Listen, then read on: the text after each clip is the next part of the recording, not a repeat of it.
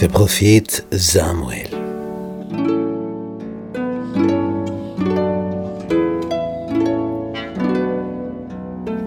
Kaum eine andere Gestalt in der Bibel hat so nachhaltigen Eindruck hinterlassen wie dieser Prophet Gottes, der schon als Kind zum Propheten berufen worden war, weil er so einen feinen, edlen, würdigen Charakter hatte. Und Samuel hat ein großes Anliegen. Er möchte Israel zu Gott zurückführen, dass sie ihm ganz dienen, weil er weiß, dann kommt Segen. Und er sagt ihnen, wenn ihr euch von ganzem Herzen zu dem Herrn bekehren wollt, dann macht Folgendes.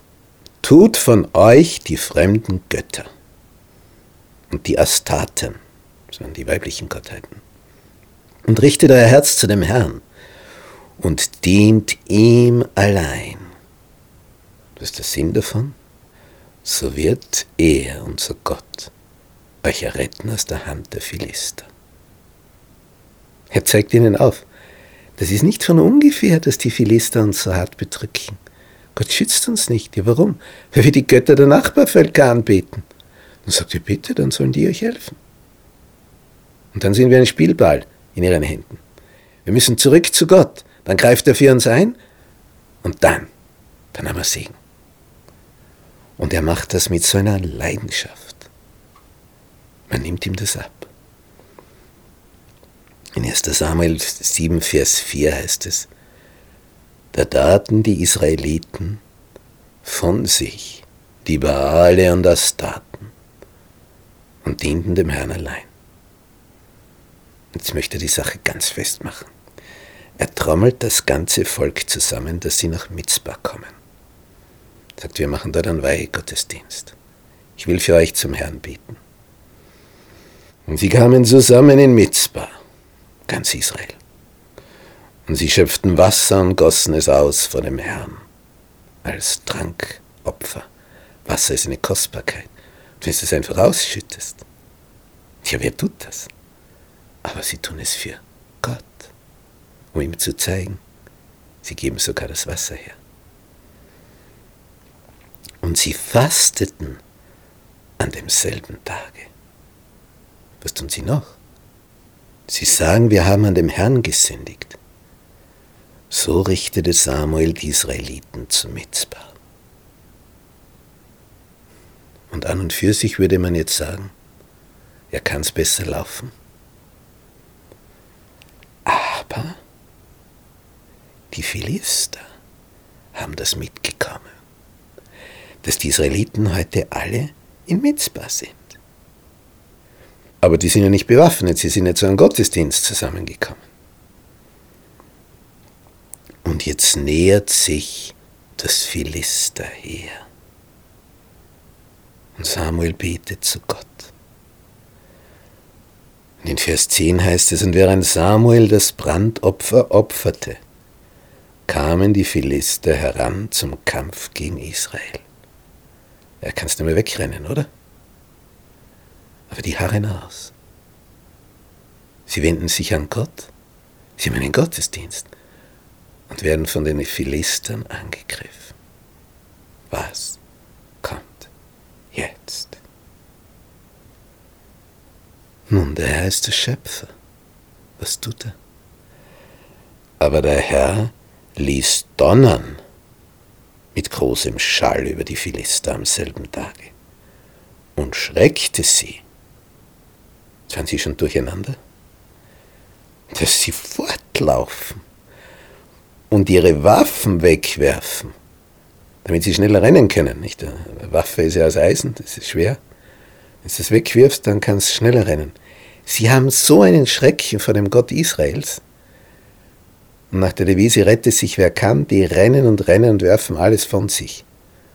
Und die Israeliten hinten nach, waren bisher unbewaffnet, übernehmen die Waffen der Philister, die da am Wege gelegen sind, und jagen ihnen nach. Riesensieg.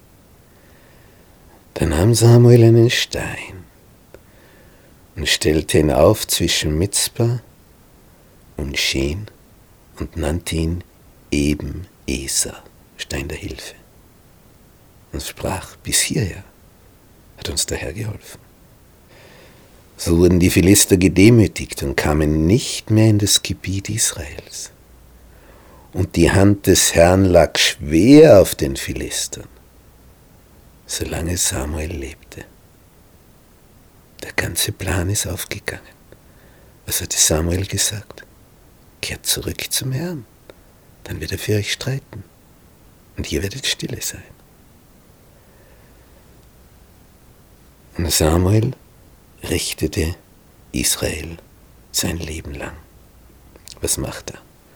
Er zog Jahr für Jahr umher und kam nach Bethel und Gilgal und Mitzpah, vier Orte. Und wenn er Israel an allen diesen Orten gerichtet hatte, sind also verteilt diese Orte im Land, sodass die, die ein Rechtsproblem haben, dorthin kommen können. Und dann kam er wieder nach Rama, denn da war sein Haus. Und dort richtete er Israel. Auch baute er dort dem Herrn einen Altar. Was jetzt das Besondere ist, Samuel weiß, er ist ein einzelner Mann. Man müsste Unterstützung haben.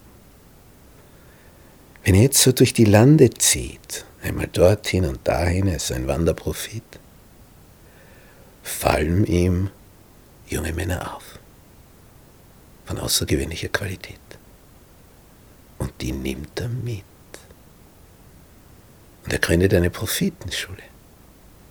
Und dann eine zweite. Und eine dritte. Und diese Prophetenschulen heißen so, weil der Prophet der Direktor ist. Und da bildet er jetzt junge Lehrpersonen aus. Im Worte Gottes. Und die schickt er dann zurück in ihre Dörfer. Sein Hochschullehrgang. Und was tun sie dort? Sie verkünden das Wort Gottes in ihrem Ort. Und wenn der Prophet vorbeikommt, nachdem die dort ihre Schulen gegründet haben, in der Provinz, fragt er dann seinen ehemaligen Studenten, der jetzt im Dorf Schulleiter geworden ist. Und? Ist da jemand unter deinen Jungen, der auch Lehrer werden könnte in Israel? Und dann sagen die, ja, so in ein, zwei Jahren, da wird der und der heranwachsen, oder? Ja, da ist einer, der, den kannst du gleich mitnehmen. Der, er wird gut. Und so sammelt Samuel die wertvollsten, jungen, talentiertesten Männer zusammen, bringt sie auf seine Prophetenschulen und unterrichtet sie. Und wenn die zurückkehren, unterrichten sie das Volk, vor allem das kleine Volk. Und aufgrund dieser Tätigkeit, aufgrund dieser Prophetenschulen, die dann unter David so richtig aufblühten, aufgrund dieser Prophetenschulen, kam Israel zu der Größe unter David und Salomo wie nie vorher und wie nie nachher. Das war das Geheimnis. Die Prophetenschulen vom Propheten Samuel. In diesen Schulen war es so üblich, dass sie einfach die Geschichte Gottes mit seinem Volk kennenlernten. Die Urgeschichte bis zum Turmbau in Babel und die Flut mit Noah, die Arche, die Geschichten von Abraham, Isaak und Jakob, dann weiter mit Josef in Ägypten, die Geschichten von Mose, Josua, Richter, Ruth, all das erzählte Samuel, die heilige Geschichte. Das war das Fach, wie Gott sein Volk in der Vergangenheit besucht und ihm aus der Not herausgeholfen hat. Und so zieht er in Israel herum. In Rama hat er eine Prophetenschule, in Bethel, in Gilgal, Dann setzt der Stellvertreter ein und so zieht er herum, ein ganzes Leben lang unterrichtet er die Israeliten über den Willen Gottes. Und der Same ging auf. Der Segen zeigte sich unter den Königen David und Salomo. Aber Samuel hatte den Grund dafür gelegt.